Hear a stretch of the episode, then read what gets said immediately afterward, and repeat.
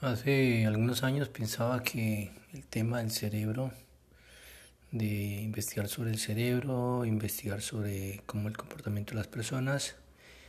era pues solo para las personas que estudiaban medicina, psicólogos, psiquiatras, personas con un alto nivel de, conocimiento pues del cuerpo humano. Poco a poco me ha venido dando cuenta y experimentando lo fácil y lo sencillo que es poder aprender de cómo las emociones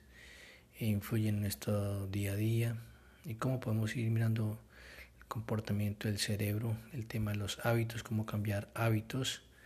nos ayuda a mejorar nuestro estilo de vida, nuestra calidad de vida, porque mm,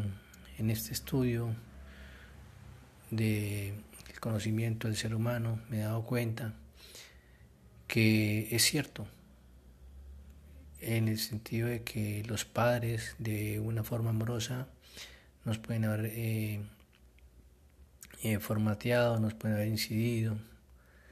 a llevar una vida de acuerdo a unos parámetros que se repiten de generación en generación y son los que nos vienen a afectar con el tiempo.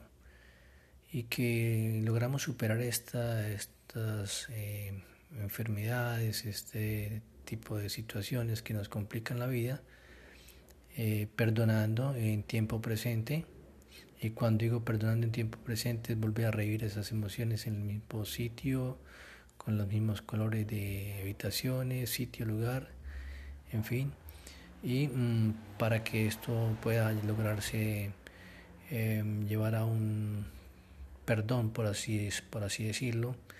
y que deje de afectar nuestra vida el día a día. Bueno, hasta un próximo tip de Juan Mora.